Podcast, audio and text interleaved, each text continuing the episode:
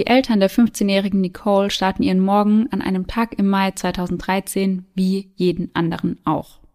Als sie nach ihrer Tochter schauen, stellen sie fest, dass diese nicht zu Hause ist und ihr Bett ist auch noch gemacht, also sie war die ganze Nacht auch nicht zu Hause. Nicoles beste Freundin erzählt daraufhin, dass ihre Freundin in letzter Zeit häufiger Kontakt mit einem Jungen namens Brian hatte, den sie über Facebook besser kennengelernt hatte. Doch als sie nun nach dem Profil des Jungen schauen möchten, bemerken sie, dass es bereits nicht mehr existiert. Und wie wir alle wissen, ist das auf jeden Fall ein sehr schlechtes Zeichen. Und damit Hello an jeden True Crime Junkie, der heute wieder bei Eyes in the Dark eingeschaltet hat. Sarah und ich erzählen uns hier jeden Sonntag einen wahren Kriminalfall aus aller Welt und wechseln uns dabei immer ab. Das heißt, heute bin ich wieder an der Reihe und ich habe euch heute einen sehr komplexen Fall mitgebracht. Ja, mit relativ vielen Plot-Twists hast du schon verraten. Ja. Da bin ich sehr gespannt drauf. Bei unserer Recherche konzentrieren wir uns hauptsächlich auf Internetquellen. Das heißt, wir lesen eben verschiedene Artikel, schauen uns Videos von beispielsweise den Prozessen an und im besten Fall besorgen wir uns ein dazugehöriges Buch. Und all die Infos, die wir eben dadurch zusammensammeln, die packen wir dann in unsere jeweilige Folge. Und wenn euch das Endergebnis gefällt, dann vergesst nicht, uns zu abonnieren. Und Facebook ist jetzt zwar kein Online-Dating, aber Nicole hat ja den jungen Mann über Facebook besser kennengelernt. Also ist es ja ein bisschen wie Online-Dating. Und da wollte ich dich jetzt vorab mal fragen, ob du schon mal irgendwelche unheimlichen oder komischen Erfahrungen mit Online-Dating gemacht hast. Ja, habe ich tatsächlich.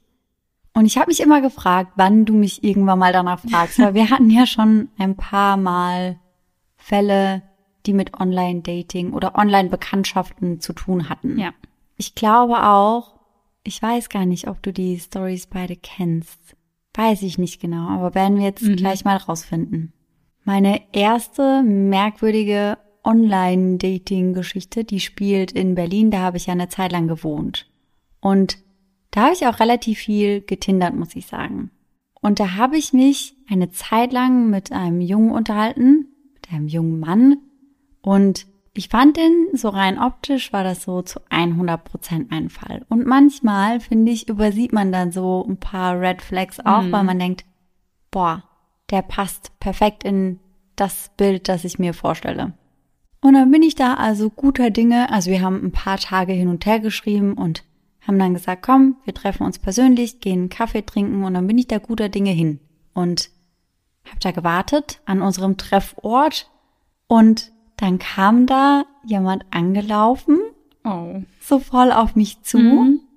Und ich sag ganz bewusst jemand, weil dieser jemand, der hatte absolut gar nichts mit dem Mann zu tun, den ich eben auf den Bildern gesehen hatte. Mhm. Also das ist jetzt auch nicht gewesen von wegen, ja, die Bilder waren drei, vier Jahre alt, der ist ein bisschen älter geworden, hat ein bisschen zugenommen, hat sich ein bisschen verändert. Nein, das waren komplett unterschiedliche Menschen. Und ich glaube, man hat mir die Überraschung und Verwirrung auch so ein bisschen angesehen. Ja, klar. Also ich war halt wirklich komplett perplex und dachte ja. mir, was geht hier denn ab? Und das hat er halt gemerkt und ich habe dann halt auch so ein bisschen merkwürdig und verhalten reagiert und dann ist er direkt aggro geworden. Also der hat sich direkt geärgert darüber, als hätte ihm das nicht bewusst sein müssen, ne? Ja. Und dann hat er mich voll angeschissen und hat zu mir gemeint, boah, in echt siehst du ja voll hässlich aus oder ganz anders irgendwie als auf deinen Bildern. Und ich war so, hä? Oh mein Gott, also selbst wenn ich vielleicht auf den Bildern einen Ticken besser aussehe, was ein gutes Bild ist. So, Entschuldigung, du bist halt gar nicht mal der von den Bildern. Also du bist ein anderer Mensch, also ja, mach mal langsam ja. hier. Und ich war, also ich war richtig überfordert damit. Und ja, der hat mich halt angeschissen und dann ist er wieder gegangen. Und ich war dann aber auch froh. Also ich war da halt Anfang 20, ja. ne? Ich war da halt krass überfordert mit. Aber das war schon sehr creepy irgendwie. Da fragt man sich ja auch, warum macht jemand sowas? Ja, und das ist mir tatsächlich nochmal passiert. Also ich wurde nochmal gecatfished, nenne ich das mal. Na toll. Ja, mhm. und das war wieder von einem Typen, der eben Bilder drinne hatte. Ich habe mich mit dem vor allem richtig lang unterhalten. Also mit dem habe ich richtig, richtig lang geschrieben über zwei Wochen mhm. und das halt auch wirklich von morgens bis abends. Und wir haben uns richtig gut verstanden. Und der hatte mir dann auch schon als mal so Bilder geschickt, die ich aber nur einmal sehen kann. Mhm. Nichts Versautes. Sonst wäre der Kontakt direkt dahin gewesen. Sondern so Bilder von sich im Gym oder so, halt so. Und ich dachte mir da schon, hm, irgendwie auch nicht so wie auf den Bildern, mhm. die er halt auf Tinder hatte. Aber dachte mir nichts dabei. Dachte halt, komm, ist halt im Fitnessstudio gewesen. Ja. Ist jetzt, aber man hat da halt auch nie so richtig das Gesicht gesehen. Also das waren immer so Spiegel-Selfies und das Handy war so halb vorm Gesicht. Mhm, mhm. Und dann meinte er auch zu mir, ob wir uns irgendwann mal treffen wollen. Und ich habe halt gesagt, ja, können wir machen, aber ich würde gerne vorher mit dir FaceTime. Und das ist einfach so ein Ding, das habe ich, wenn ich Online-Dating gemacht habe, meist so gemacht. Weil natürlich, also nur weil es der gleiche Typ ist, der auch auf den Bildern ist, heißt das halt nicht unbedingt, dass der deswegen harmlos ist. Das hat ja nichts damit zu tun. Aber so seit meiner Berlin-Geschichte mhm. habe ich keine Lust mehr, mich zurechtzumachen und mich auf ein Date zu freuen und dann gehe ich dahin und dann ist das halt jemand ganz anderes. Ja. Und er hat so ein bisschen auch schon gestockt und war so, hm, ja, so, weiß nicht, FaceTime mache ich eigentlich vorher nicht. Und dann war ich so, ja, ist in Ordnung, aber also dann treffe ich mich halt nicht mit ihr. Und dann hat er sich wohl hinreißen lassen und dann haben wir gefacetimed und siehe da, der sah halt ganz anders aus. Also auch wieder andere Person. Komplett. Und das Allerwitzigste an der Geschichte ist, ich habe, und da muss ich jetzt wirklich sagen, ich habe nichts gegen Zwillinge, also gegen Sternzeichen, Zwilling an sich, ja? Wirklich nicht. Ich habe nur schlechte Erfahrungen mit dem Sternzeichen gemacht ja. und mir irgendwann mal geschworen, die date ich nicht mehr. Ja. Und der hat mir ganz am Anfang gesagt, dass er von Sternzeichen her Zwilling ist und ich war oh. schon so mhm. gefährlich. Aber dann war der so super nett und dann dachte ich mir, ja komm, Ausnahmen bestätigen die Regel ja, vielleicht. Ja. Ist ja nur ein Sternzeichen. Nur dachtest Aber, dann, und vielleicht dachtest du dann, ja, dann hast du auch mal einen guten Zwilling kennengelernt ja. und dann siehst du das ganz anders. Ja, weil ich kenne auch einen sehr, sehr guter Freund von mir, der ist Zwilling von Sternzeichen. Und der hat halt gar nichts mit den ganzen schlechten Sachen, die man Zwillingen nachsagt, zu tun. Also überhaupt nicht. Der ist komplett anders. Also deswegen, es gibt auch gute Zwillinge. Aber naja, gut. Der war auf jeden Fall kein guter Zwilling. Der hatte wirklich wortwörtlich zwei Gesichter. Mhm. Nämlich das auf Tinder und das, das ich dann da auf meinem Handy gesehen habe, als wir gefacetimed haben. Boah. Und das war super strange. Mhm. Also wir haben dann auch aufgelegt wieder. Ja. Also ich habe halt normal mit dem gesprochen so ein bisschen, habe erstmal nichts dazu gesagt, weil ich halt auch da wieder voll überfordert war. Und dann haben wir halt irgendwann geschrieben. Und dann war ich auch so, hä, aber warum machst du das? Und dann hat er mir da noch eine ganz komische Erklärung hingerotzt. Und dann habe ich halt gemeint, so, hey, also er hat sich dann auch entschuldigt. Und dann habe ich aber gemeint, nee, ich möchte mich nicht mehr mit dir treffen. Nicht mal, weil er mir vom rein optischen nicht gefallen hätte, aber also jemanden so kennenzulernen, ja. nein, danke. Und dann hat er mir doch direkt geschrieben, ah ja, ich habe da und da gestern eh eine kennengelernt. Nein. und die ist voll toll. Die ist ein richtiger Engel und bla bla bla und hat da so voll ja. geschwärmt von der anderen und ich war nur so, ja, mhm. ist freut mich für dich. Ja. So, ich bin mir sicher, dass es gut wird. Weil ich mir so dachte, also, was soll denn das jetzt? Wild auf jeden Fall. Ja, also der hat mir den längsten Entschuldigungstext geschickt. So lange Texte habe ich nicht mal von Ex-Freunden bekommen. wo ich mir denke, komm. Und ja. dann hat er angeblich am Tag davor eine kennengelernt. Naja. Gut. Also, ja. Dass man halt auch direkt am Anfang lügt und da komplett andere Fotos von einer ja. anderen Person reinmacht, ist schon, ja, schon krass. Ja, das finde ich auch. Also, auch für die Person, die auf den Bildern da dann abgebildet mhm. ist, ne? Also, ja ich wollte jetzt nicht, dass da irgendjemand Dating betreibt mit meinen Bildern. Ja. Da wäre ich auch so gut. Irgendwie unangenehm, ne? Aber den Punkt, den können wir uns ja auch schon mal merken für die Folge. Hm, ich bin auf jeden Fall sehr gespannt. Sehr, sehr gespannt. Hast du schon mal schlechte Online-Dating-Erfahrungen gemacht? Zum Glück nicht.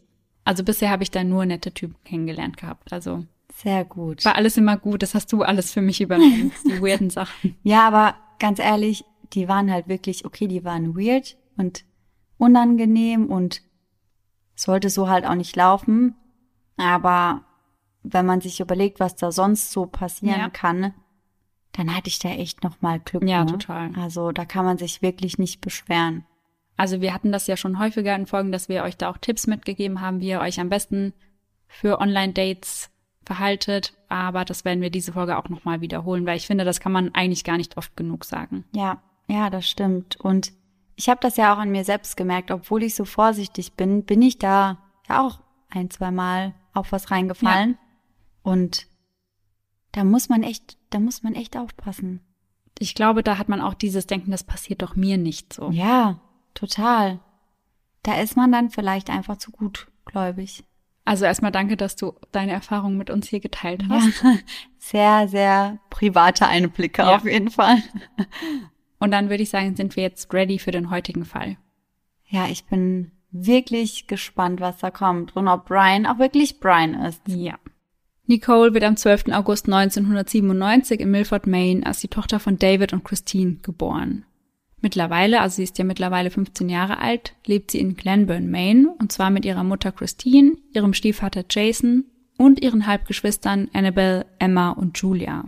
Und neben den Schwestern hat sie auch noch zwei Brüder, David und Michael.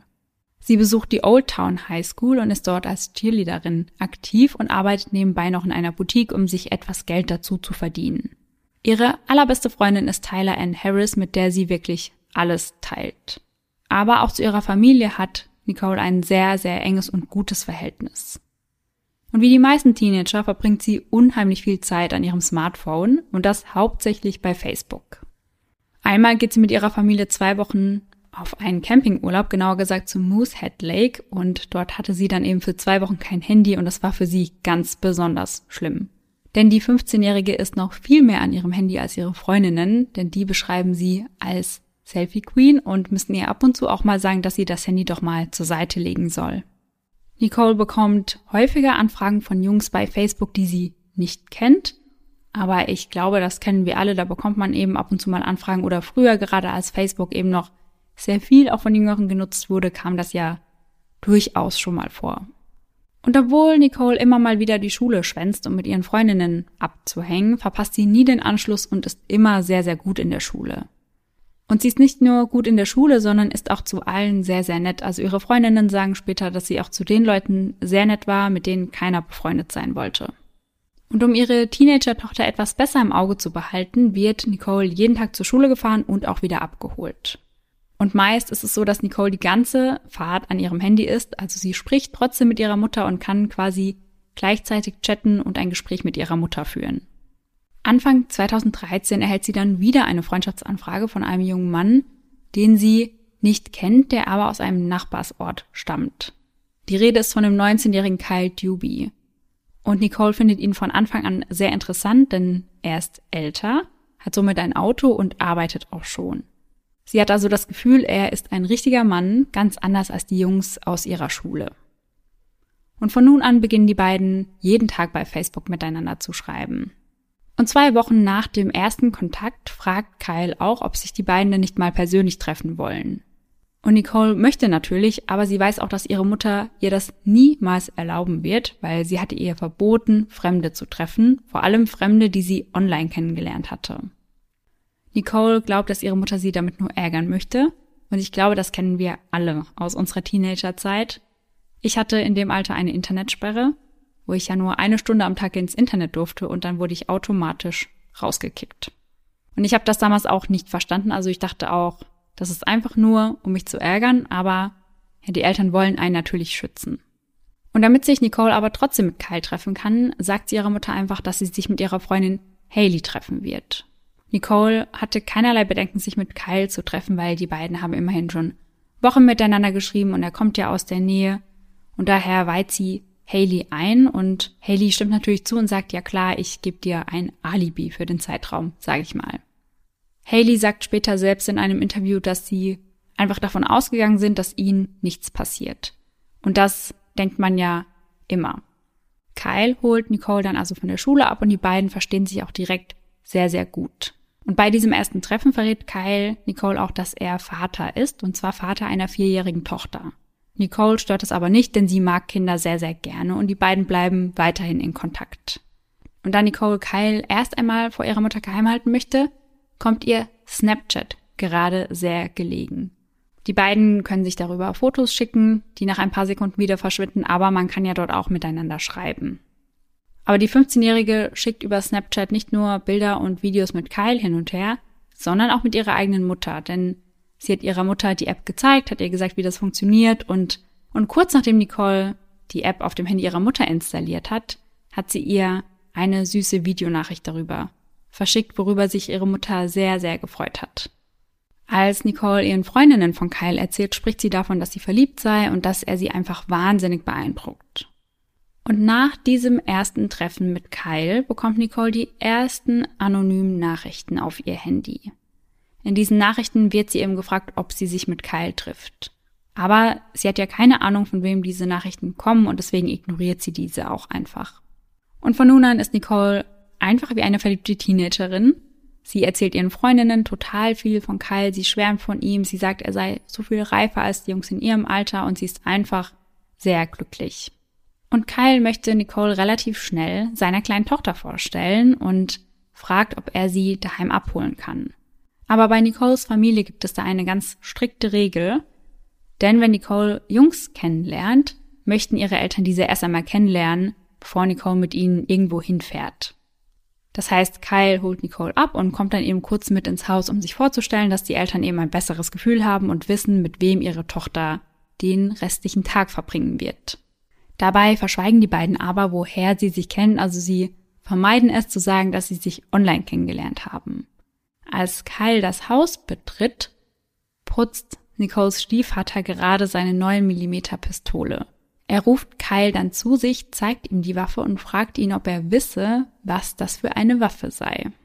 Dann erklärt er ihm, dass genau diese Waffe auf ihn warten würde, wenn er irgendetwas Krummes anstellt. Christine fragt Kyle, wie alt er ist, und er zögert kurz und sagt dann 18. Aber auf Christine wirkt das Ganze eher wie eine Frage als eine Aussage.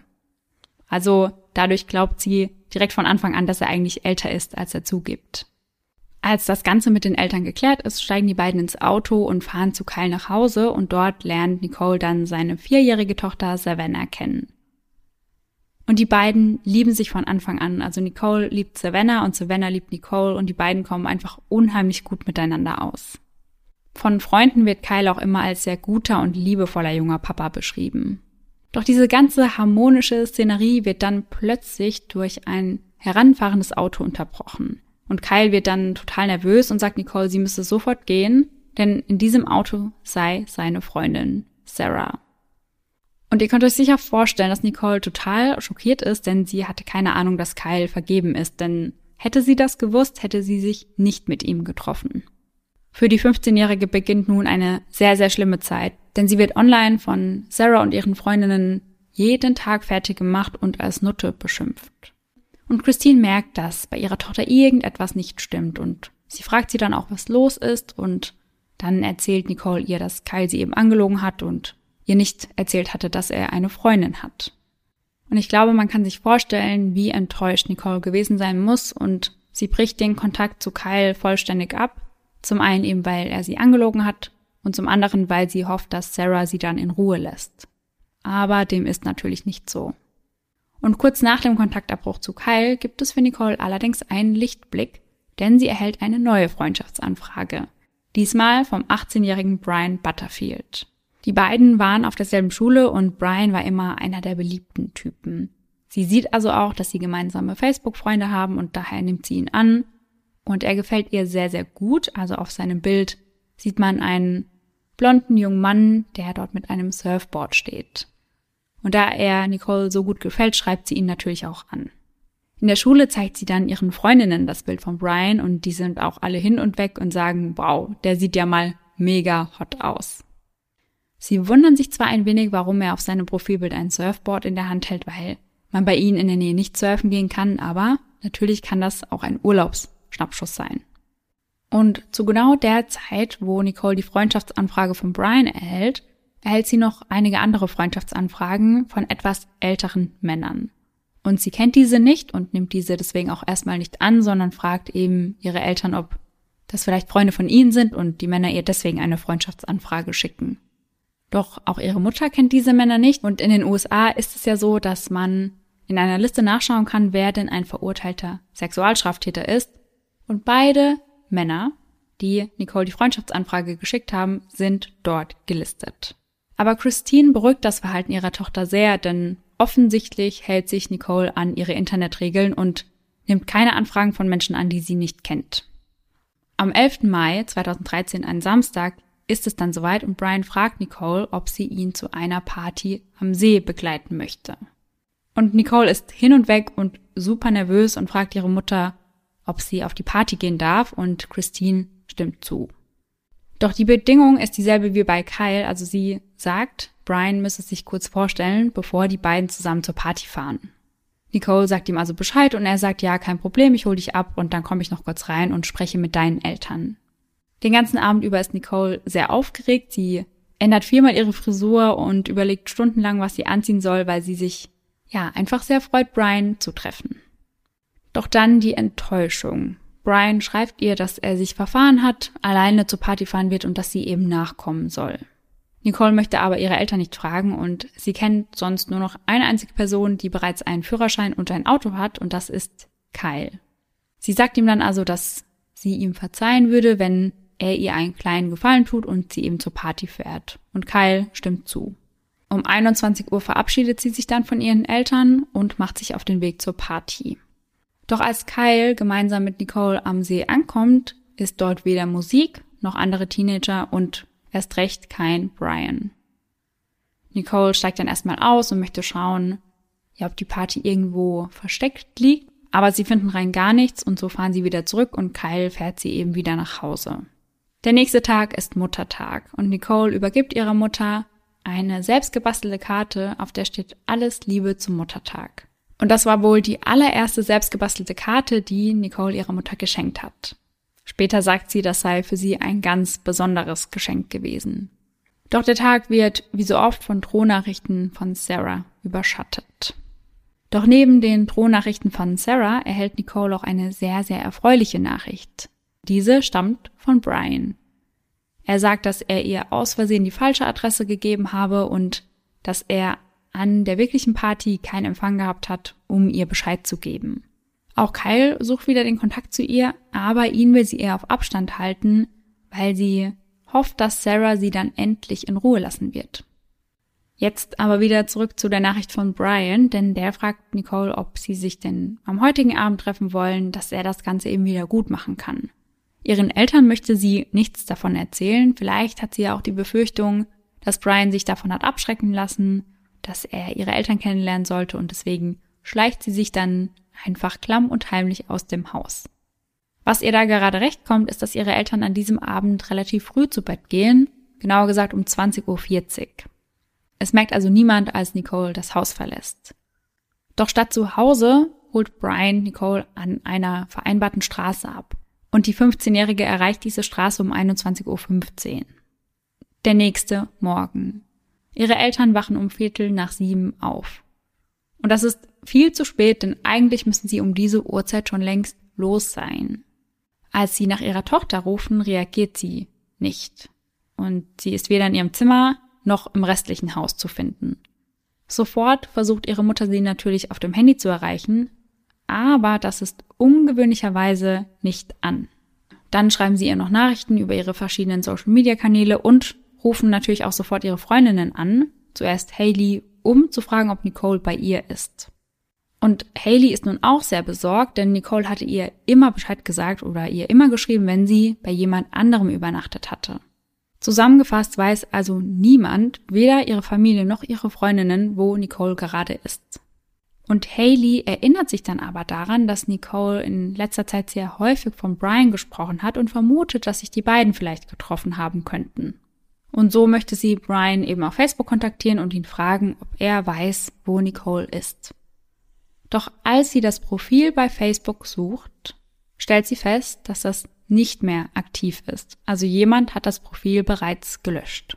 Freunde und Familie von Nicole wissen sofort, dass irgendetwas nicht stimmt und so rufen sie sofort eine Facebook-Gruppe ins Leben, die den Namen Bringt Nicole nach Hause trägt. Die Polizei hingegen macht sich keine Sorgen, dass hier irgendetwas nicht stimmt, denn sie gehen davon aus, dass Nicole sicher weggelaufen ist, gerade weil sie ja erst einen älteren Jungen kennengelernt hatte. Dann sagen sie ihren Eltern, dass in Maine ja sowieso nichts Schlimmes passiert und dass ihre Tochter sicherlich bald wieder auftaucht. Ihre Eltern können das gar nicht fassen und versuchen der Polizei begreiflich zu machen, dass dieses Verhalten für ihre Tochter äußerst ungewöhnlich ist und dass sie ihr Handy niemals aus hat. Doch erst einmal passiert seitens der Polizei rein gar nichts. Das heißt, insgesamt suchen die Freunde und die Familie von Nicole zwei Tage lang selbst nach ihr. Aber ganz viele Leute aus der Stadt schließen sich an und insgesamt kommen so 500 Freiwillige zustande, die die Familie bei der Suche unterstützen. Noch dazu drucken sie Suchplakate und verteilen diese überall in der Stadt. Also man konnte eigentlich gar nicht mehr durch die Stadt gehen, ohne an einem solchen vermissten Plakat vorbeizukommen. Und nach zwei Tagen entscheidet sich die Polizei dann, ebenfalls Ermittlungen anzustellen. Sie finden heraus, dass Nicole zuletzt auf der Route 221 in Glenburn gegen 21 Uhr gesehen wurde. Zum Zeitpunkt ihres Verschwindens trug sie eine Jeans und ein pinkes Sweatshirt. Nun wird auch die Presse involviert. Ihre Mutter Christine wendet sich in einem Interview direkt an ihre Tochter und sagt ihr, dass sie nach Hause kommen soll. Sie sagt ihr auch, dass wenn sie weggelaufen ist und Angst hat, nach Hause zu kommen, dass sie keine Angst haben braucht, dass sie keinen Ärger bekommt, dass sie einfach nur nach Hause kommen soll. Und in diesem Interview zeigt sie auch ein Foto ihrer Tochter und sagt, das ist meine Tochter, die verschwunden ist. Weiter sagt sie, dass wenn sie jemand entführt hat, es sei ihr egal, wer das war und wo sie ist, derjenige solle sie einfach an einer Tankstelle oder in einem Park freilassen, einfach irgendwo.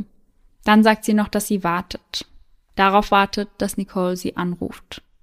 Aber auch nach diesem Aufruf gibt es kein Lebenszeichen der 15-Jährigen. Insgesamt arbeiten mittlerweile 45 Ermittler an dem Fall und auch das FBI ist involviert. Unterstützt wird die Suche unter anderem durch Flugzeuge und Hunde.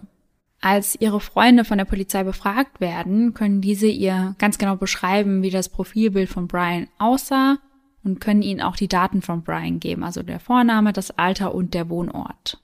Kyle versucht auch alles, um die Familie zu unterstützen und fragt, ob er irgendwie helfen kann. Also er bietet unter anderem an, auf die jüngeren Kinder zu babysitten, aber Christine lehnt das dankend ab. Und dann kommt der erste Durchbruch der Ermittlungen, denn Brian Butterfield wird in Bangor gefunden. Doch als sie Ermittler Brian gegenüberstehen, merken sie, dass er keinerlei Ähnlichkeit zu dem Profilbild von Facebook hat. Brian gibt dann an, dass er seit Wochen Probleme mit Facebook hat, also dass häufiger sein Name verwendet wurde für ein Fake-Profil dass er sich da auch schon häufiger an die Polizei gewendet hat, aber dass da eben nichts passiert ist. Denn derjenige, der sich online als Brian ausgab, der hat unter anderem sehr junge Mädchen angeschrieben und diese um Nacktfotos gebeten. Erfahren hatte Brian von diesem Fake-Profil durch seine eigene Freundin, denn sie hat ihn angesprochen und gefragt, warum er die ganze Zeit Fotos von anderen Mädchen liken und kommentieren würde. Aber dabei war Brian das gar nicht selbst. Um das zu überprüfen, kontrollieren die Ermittler nun sein Handy und seinen Laptop und tatsächlich gibt es keinen Beweis, dass er je mit Nicole geschrieben hatte. Er sagt, dass er sie vom Sehen her von der Schule kannte, aber dass er nie wirklich Interesse an ihr gehabt habe. Und dann fragen die Ermittler Brian, ob es denn eine Person geben könnte, die ihm schaden wollen würde. Und da muss Brian nicht lange überlegen, da fällt ihm direkt jemand ein. Seine Ex-Freundin Sarah. Und da klingelt's bei euch vielleicht, denn Sarah ist die Partnerin von Kyle. Somit haben die Ermittler nun einen neuen Ansatz, also sie fahren bei Kyle vorbei und fragen nach, wo Sarah Mason ist. Als Kyle den Ermittlern sagt, dass sie gerade nicht bei ihm ist, sagen die Polizisten, sie solle sich bei ihnen melden, sobald sie eben nach Hause kommt. In der Zwischenzeit wird Nicoles PC komplett auf links gedreht und komplett untersucht. Unter anderem haben sie so Zugriff auf die Nachrichten ihres Social Media Accounts und somit sehen sie nun auch die Nachrichten, die Nicole mit Brian ausgetauscht hat. Dabei stellen sie fest, dass es nach dem 12. Mai keinerlei Kommunikation mehr gab. Weiterhin gibt es keine Spur von Nicole. Die Polizei wendet sich natürlich auch an die Öffentlichkeit und fragt, ob jemand Nicole zwischen 21 Uhr und 2 Uhr auf der Route 221 gesehen hat. Außerdem fragen sie, ob jemand Informationen zu einem schwarzen Ford Ranger oder einem ähnlichen Truck hat oder ob jemand ein solches Auto in der Nähe von Nicoles Zuhause gesehen hat. Und während man nun weiter nach Nicole sucht, also die Suche mit Hundestaffeln und Helikoptern, die läuft immer weiter und irgendwann finden sie während dieser Suche Nicoles Strumpf und ihre Schuhe. Ihre Mutter versucht sich das dann noch logisch zu erklären und sagt, ja, wir haben letzt erst Kleidung gespendet, vielleicht haben irgendwelche Tiere da ein paar Sachen mitgenommen und die bis hierher geschleift. Doch es wird außerdem etwas gefunden, was eher darauf schließen lässt, dass jemand Nicole etwas angetan hat, denn in der Nähe ihrer Schuhe findet man dann noch eine Sturmhaube. Und daraufhin werden weitere Einsatzkräfte mobilisiert. 16 Kilometer weiter findet man dann ihren Pullover und der ist vollständig zerrissen, also man sieht auf jeden Fall, dass da ein Kampf stattgefunden haben muss. Und die Polizei schaut sich Sarah nun ganz genau an, denn sie wissen natürlich, dass sie Nicole bedroht hat und dass es da einen sehr, sehr großen Streit gab. Sarah wird dann auch vernommen von der Polizei und zu Beginn der Befragung wirkt sie sehr gefasst und ruhig. Doch als sie auf Kyle und Nicole angesprochen wird, wird sie sehr, sehr, sehr wütend. Und durch ihr Verhalten sehen sich die Ermittler natürlich in ihrer Vermutung bestätigt, dass Sarah irgendetwas mit dem Verschwinden der 15-Jährigen zu tun haben muss. Und im nächsten Schritt wird dann die IP-Adresse überprüft, mit der das Fake-Profil erstellt wurde. Und man findet heraus, dass dieses Fake-Profil in Kyles Haus erstellt wurde. Was natürlich auch dafür sprechen könnte, dass Sarah etwas damit zu tun hat.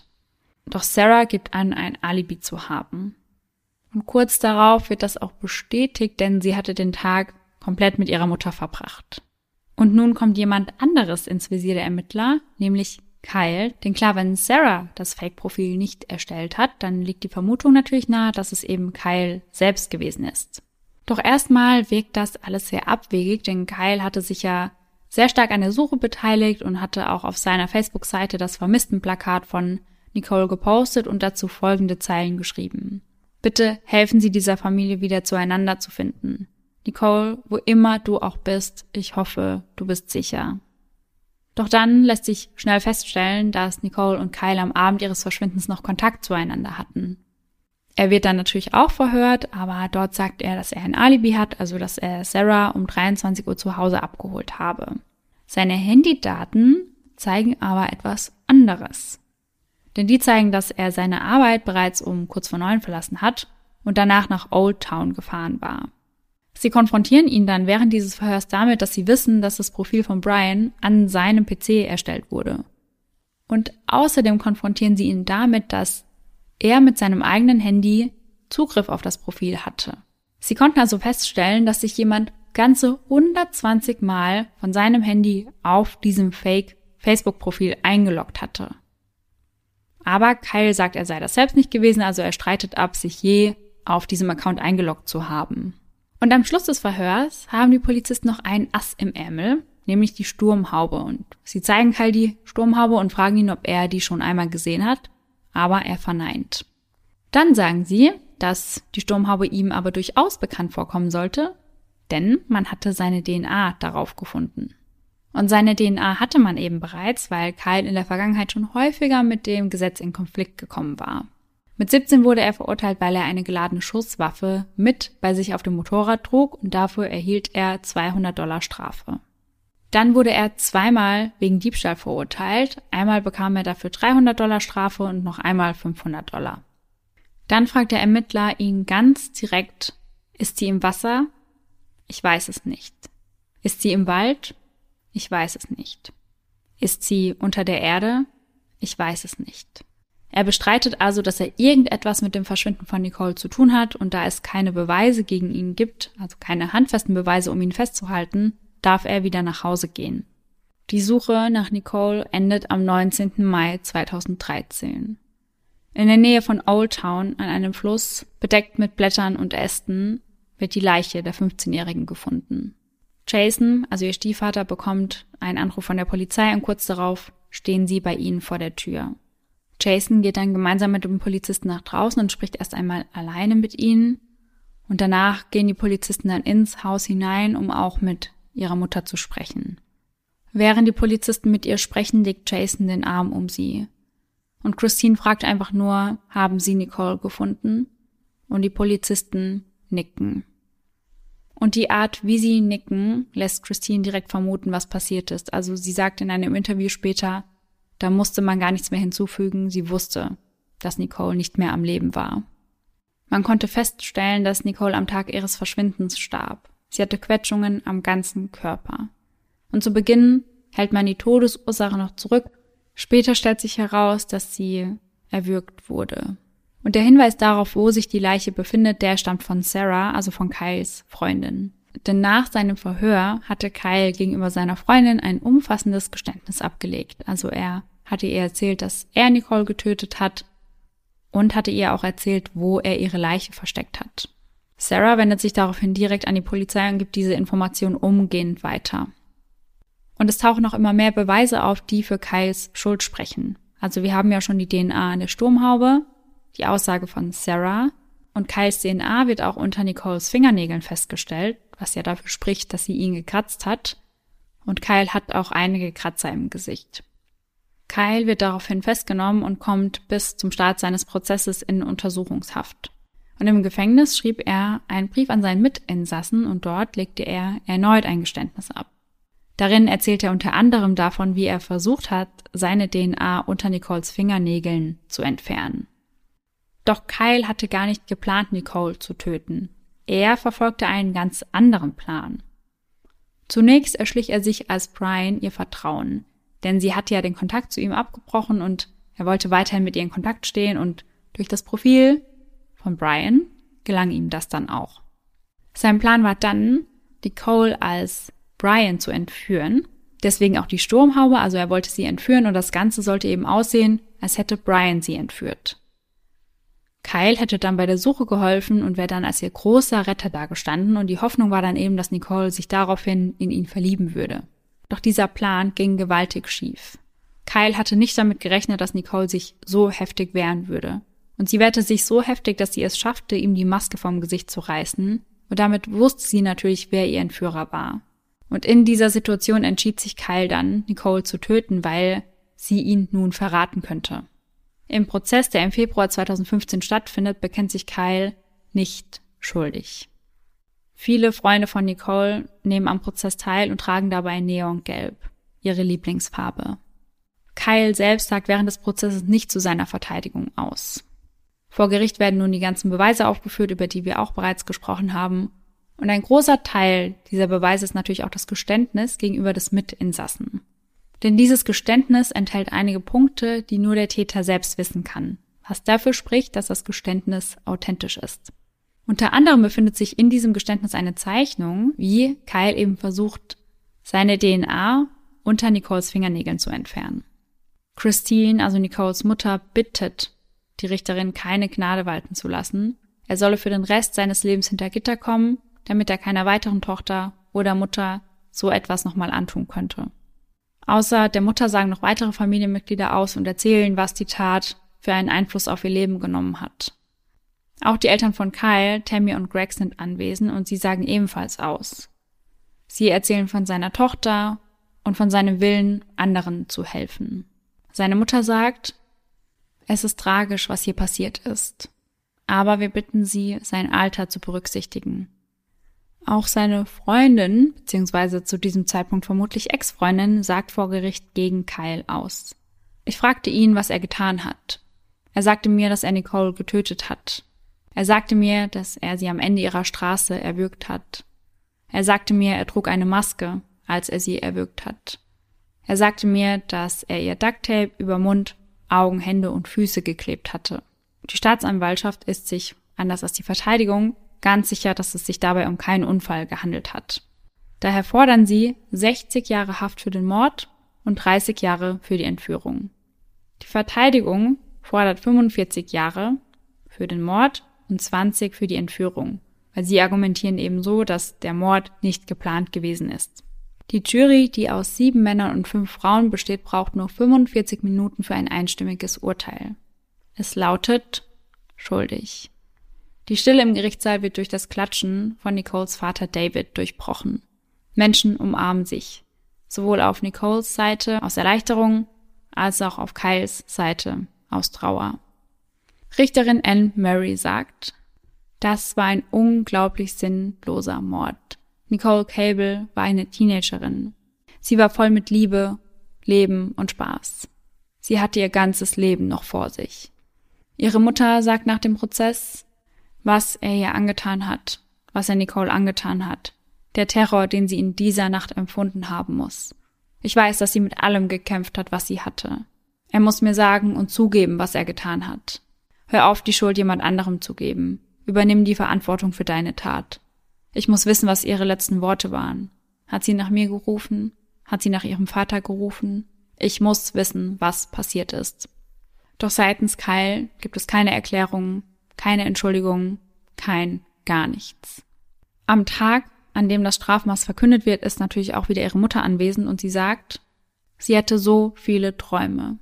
Träume davon, ihren Führerschein zu bekommen, 16 zu werden. Sie hätte Träume davon, zu heiraten und Kinder zu bekommen. Bitte lassen Sie diesen Mann nicht frei. Bitte lassen Sie nicht zu, dass er einer anderen Person jemals wieder so etwas antut. Kyle hatte auch die Möglichkeit, die Straftat zu gestehen oder sich zu entschuldigen, aber er äußerte sich kein einziges Mal. Und dann ist es soweit und das Strafmaß wird verkündet. Kyle erhält 60 Jahre Haft für den Mord und 30 Jahre für die Entführung. Diese beiden Strafen werden aber gleichzeitig abgesessen. Und seine bisher abgesessene Zeit wird damit ebenfalls verrechnet. Zur Haftstrafe kommt nur noch eine Geldstrafe in Höhe von 12.000 Dollar als Entschädigung für die Beerdigung hinzu. Er sitzt im Main State Prison in Warren und kann frühestens 2065 entlassen werden. Ihre Eltern betreiben mittlerweile Aufklärungsarbeit an ihrer alten Schule und klären darüber auf, welche Gefahren Social Media birgt. Nicoles Zimmer wollen sie genau so lassen, wie es ist. Sie verbieten auch ihren Geschwistern darin zu spielen. Es soll wirklich genau so bleiben, wie es war. Auch für Nicoles Freunde bricht nach dieser Tat eine Welt zusammen. Einige von ihnen können eine ganze Weile nicht mehr zur Schule gehen und sind vollständig traumatisiert. Einige von ihren Freundinnen löschen nach der Tat sogar alle Social-Media-Kanäle. Ihre Schule erstellt ein Buch über Nicole. Ein Buch, in dem jeder seine Erinnerungen über Nicole festhalten kann. Und dieses Buch soll dann irgendwann, wenn es gefüllt mit wundervollen Erinnerungen ist, an ihre Familie übergeben werden. Und wir haben ja auch schon gesagt, dass wir euch noch ein paar Tipps mitgebracht haben, mit denen ihr eben sicherer Online-Dating betreiben könnt. Ganz wichtig ist es schon mal, dass man nicht zu viele persönliche Informationen preisgibt. Also gerade Dinge wie euer vollständiger Name, euer Wohnort, euer Arbeitgeber oder eure Handynummer. Und einen Tipp hat uns Sarah ja schon am Anfang der Folge mitgegeben und der ist eben, einen Videoanruf mit eurem Date zu vereinbaren, bevor ihr euch trefft. Denn dann könnt ihr ja schon mal sehen, ob es wirklich die Person ist, die ihr auf den Bildern gesehen habt. Dann ganz wichtig, trefft euch an einem öffentlichen Platz, also in einem Café oder geht spazieren in der Altstadt, wo wirklich viele Leute sind, geht essen. Sucht euch einfach Orte, wo viele Leute um euch rum sind. Dann weiht auf jeden Fall Freunde ein. Also sagt ihnen, mit wem ihr euch treffen wollt, wo genau und wie lange ihr ungefähr denkt, dass das Date gehen wird. Denn dann können die Freunde reagieren, wenn ihr euch zu einer bestimmten Zeit nicht meldet. Und wenn wir gerade darüber gesprochen haben, dass ihr vielleicht etwas trinken oder essen geht, behaltet auf jeden Fall euer Getränk im Blick. Also lasst das nicht unbeobachtet irgendwo stehen. Generell kann Online-Dating ja gerade heutzutage eine ganz wundervolle Sache sein. Also man kann da ganz tolle Menschen kennenlernen. Aber man muss da einfach mit einer gewissen Vorsicht drangehen, weil wie in unserem Fall, man hat ja gesehen, man geht immer davon aus, hey, mich trifft das sicher nicht, aber es kann eben jeden treffen und deswegen ist es ganz, ganz wichtig, da sehr, sehr vorsichtig zu sein. Also lasst euch nicht dazu drängen, euch an irgendeinem einsamen Ort zu treffen oder direkt bei jemandem zu Hause, also passt da auf jeden Fall auf euch auf. So, und damit sind wir jetzt auch wieder am Ende des Falls angekommen. Und ich muss sagen, als ich von dem Fall gehört habe, ich wusste irgendwann gar nicht mehr, was Sache ist, weil mhm. es da so viele Sprünge gibt und man mhm. denkt erst, okay, das ist passiert, dann denkt man, ach so war das und dann war es ja. doch wieder ganz anders. Also das war wirklich komplett kreuz und quer, fand ich. Ja, ja, ja. Zwischenzeitlich habe ich beispielsweise gedacht, dass Sarah was damit zu tun hatte. Ja, ich auch. Dass sie sich eben an Nicole rächen wollte. Ja. Und das kam ja dann ganz anders. Also Sarah war ja eigentlich viel mehr auf ihrer Seite und hat sich ja dann sogar gegen ihren eigenen Partner gestellt. Ja. Was man ja auch nicht immer sieht, ne? Mhm. Also das ist das Richtige, definitiv. Aber das kommt ja auch nicht immer vor. Ja. Und ich habe mir auch oft die Frage gestellt, ob Kyle sie wirklich retten wollte mhm. oder ob er so versucht hat, einer härteren Strafe zu entgehen und er sie von Anfang an töten wollte. Also da bin ich mir nicht ganz sicher, was ich da glauben soll. Ich bin mir da irgendwie auch sehr unsicher. Weiß nicht. Also klar, prinzipiell diese verdrehte Vorstellung von einer Entführung und Brian ist dann der Böse. Dann hat er damit quasi dem Ex-Freund seiner jetzigen Partnerin noch eins ausgewischt. Ja. Und er ist dann natürlich der Held und der Retter. Das könnte natürlich schon sein, dass er sich das so vorgestellt hat. Ja. Man muss ja auch sagen, er ist ja erst 19. Mhm. Also als das Ganze passiert ist, war er 19 Jahre alt. Ich glaube auch, wenn man da vielleicht ein paar zu viel Filme geschaut hat und aber noch nicht so weit denkt Mhm. in dem Alter, weil das ist, wenn ich überlege, wie ich mit 19 war, das Ja. ist einfach schon immer ein riesiger Unterschied. Dann kann ich mir schon vorstellen, dass er dachte, ja, das ist aber ein guter Plan und der funktioniert. Ja, vielleicht hat er sich dann da wirklich eine große Love Story vorgestellt, weil er Mhm. hat es ja so hingestellt, ja, ich rette sie dann und dann verliebt sie sich in mich, Ja, weil ja. ja ich ihr Held bin. Also wenn das sein Plan gewesen ist und dann ist das Ganze eskaliert, ist das natürlich auch super tragisch. Also nicht, dass es in Ordnung ist, jemanden Um Gottes Willen. fake nein. zu entführen, auf gar keinen Fall, das will ich damit nicht sagen, aber ja, es ist einfach super traurig, dass Nicole so früh aus dem Leben gerissen wurde, weil jemand wollte, dass sie sich in ihn verliebt. Ja, ich musste da auch so ein bisschen an eine Story denken. Wo habe ich die gehört? In irgendeinem anderen True Crime Podcast. Und die fand ich auch sehr, sehr krass. Ich glaube, du weißt auch, von welchem Fall ich spreche. Ich weiß gar nicht mehr, wo genau das gespielt hat, aber da hat der Partner seiner Partnerin quasi auch irgendwie eine Entführung vorgetäuscht Mhm. und dann waren die in der Wüste und dann mussten die sich ja gegenseitig wärmen und so Ja. ein bisschen nah aneinander rücken und das hat er ja alles irgendwie nur so inszeniert, Ja, damit die beiden eben intim miteinander werden, um sich aufzuwärmen. ja, Und am Ende kam dann raus, da gab es gar keine Entführer und nichts, sondern der hat seine Freundin in die Wüste verschleppt ja, und hat das halt alles einfach nur gestellt. total krass. Mhm. Ja, ich weiß, welchen Fall du meinst. Ich glaube, der hat in Australien gespielt. Mhm. Wenn ich mich richtig erinnere, war das, glaube ich, bei Mod of X. Ja, ja, das kann sehr gut sein. Ich glaube auch, dass das Mord of X war. Ich hatte das auch im Kopf, war mir aber nicht mehr hundertprozentig sicher. Ja, wenn man so viele True Crime Podcasts hört, da kommt man schon mal durcheinander. Ja, ja, voll. Aber den Fall, also da fand ich den Plot-Twist, damit habe ich gar nicht Mhm, gerechnet. ich auch nicht. Überhaupt nicht. Und ich finde es halt einfach jedes Mal wieder erschreckend, wie gefährlich es halt ist, wenn man jemanden online kennenlernt. Und man muss ja dazu sagen, dass Nicole ja dachte, sie kennt Brian. Also Ja. das war jetzt kein Fremder. Sie hatten ähnliche Facebook-Freunde und sie hat ja jetzt niemanden angenommen, der ihr wild fremd ist. Also Ja, ja. Ja, und das finde ich noch mal gefährlicher. Also, weil wenn ich jetzt gesehen hätte, ah ja, wir haben irgendwie gemeinsame Freunde Ja. und der kommt von der und der Schule und man kennt ihn so ein bisschen, Mhm. natürlich bist du dann weniger vorsichtig. Weil Nicole hatte ja auch einmal Freundschaftsanfragen von älteren Männern, die sie da ihren Eltern gezeigt hatte. Und das waren ja dann vorbestrafte Sexualstraftäter. Und da hatte sie ihre Eltern ja auch extra gefragt, so kennt Ja. ihr die vielleicht? Also sie war da ja schon vorsichtig, muss man sagen. Und dass Ja. sie dann da so hinterhältig überlistet wird, das ist einfach, ja, total schlimm. Ja, voll, voll. Also, ich muss auch echt sagen, auch in dem Alter, du bist da ja wahrscheinlich auch noch ein bisschen gutgläubiger Ja. und denkst nicht, dass da sowas passiert und anscheinend hätte sie ja auch niemals damit gerechnet, dass Kyle ihr etwas antun würde, Ja. sonst hätte sie ihn ja auch nicht gebeten, dass er sie fahren könnte. Ja. Also, da hat er sich wohl schon ganz schön gut verkauft. Und ich musste jetzt, wo du das gesagt hast, in dem Alter, dass man da noch gutgläubiger ist. Ich weiß auch noch, als ich in dem Alter war, meine Mama immer gesagt hat, ja, schreib mir, wenn du dort gut angekommen bist und Ja. wenn du dort losfährst. Und ich dachte mir damals immer so, boah, nerv mich jetzt mal nicht, so Mhm, was soll schon passieren. nicht, ja. Genau. Und jetzt kann ich das sehr gut verstehen.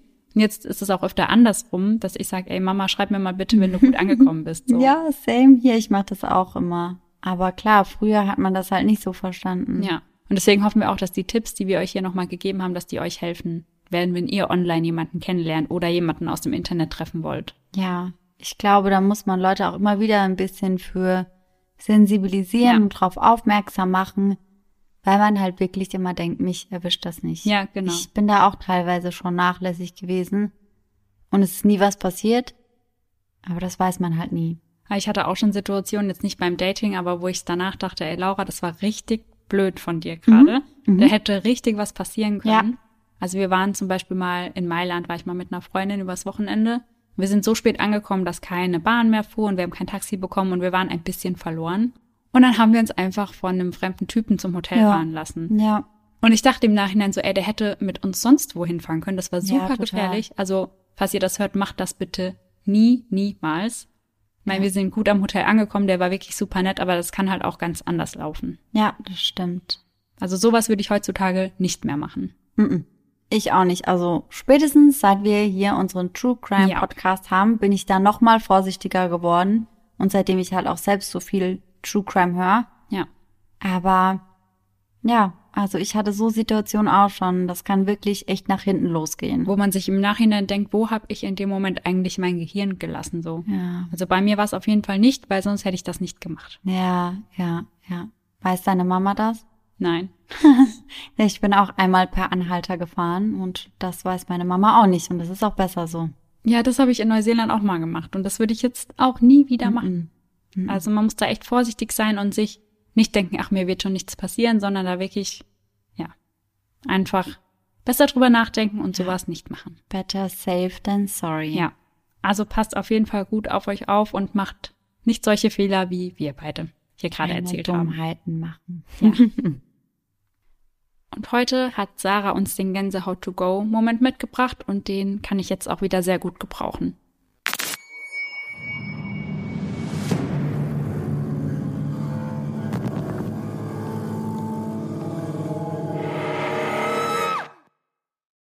Ja, ich glaube, den können wir alle ganz gut gebrauchen.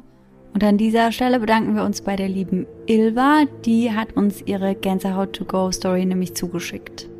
Sie schreibt, Hey, ich hätte da eine Gänsehaut to go Story. Die ist jetzt nicht allzu krass, aber in der Situation war sie schon arg gruselig.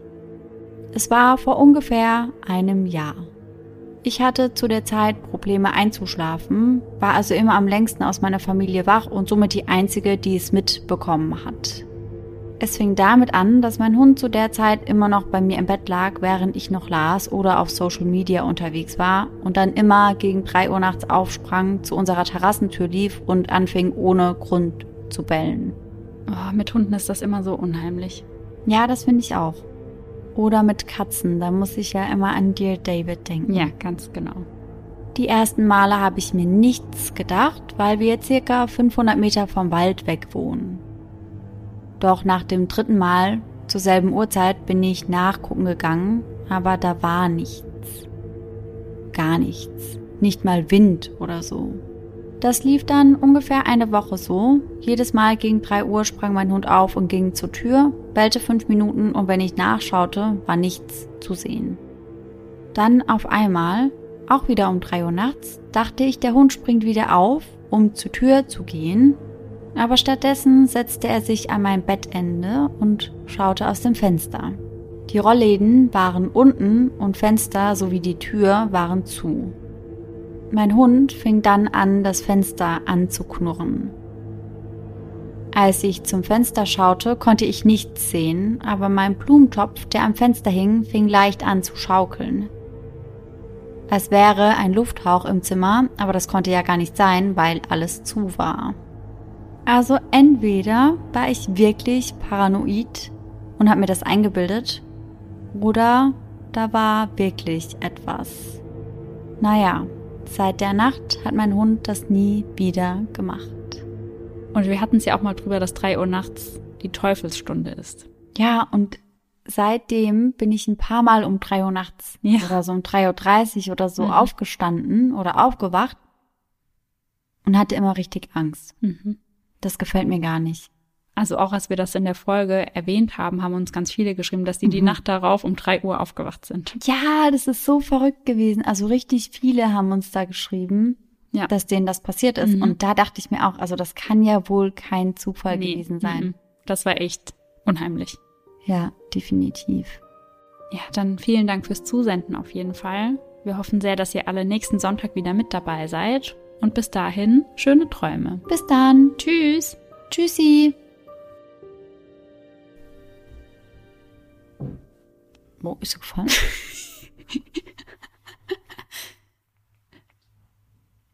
nee, sie läuft. Ist sie gefallen? Das war laut. Nicht, dass die sich wieder eine Rippe oder so bricht. Meine Mama da am Fenster. Ich sehe sie nicht. Sie ist auch nur da so vorbeigegangen. Also ich dachte, guck da so rein. Hi! nee, ich habe nur ihre Beine gesehen. So, und damit sind wir jetzt da. Sind. Mhm. Genau. Und so können sie sich die Nachricht, Nachrichten und, so. und seine DNA hatte man bereits, da Kyle in seiner Vergangenheit schon häufiger mit dem Kon und seine DNA hatte man eben bereits, weil Kyle in der Vergangenheit schon häufiger mit dem Konflikt in Gesetzen. Nochmal. Ein Schnitt vom Prozess, also Schneide Laura, das kommt dann weiter nach vorne. Tschüssi!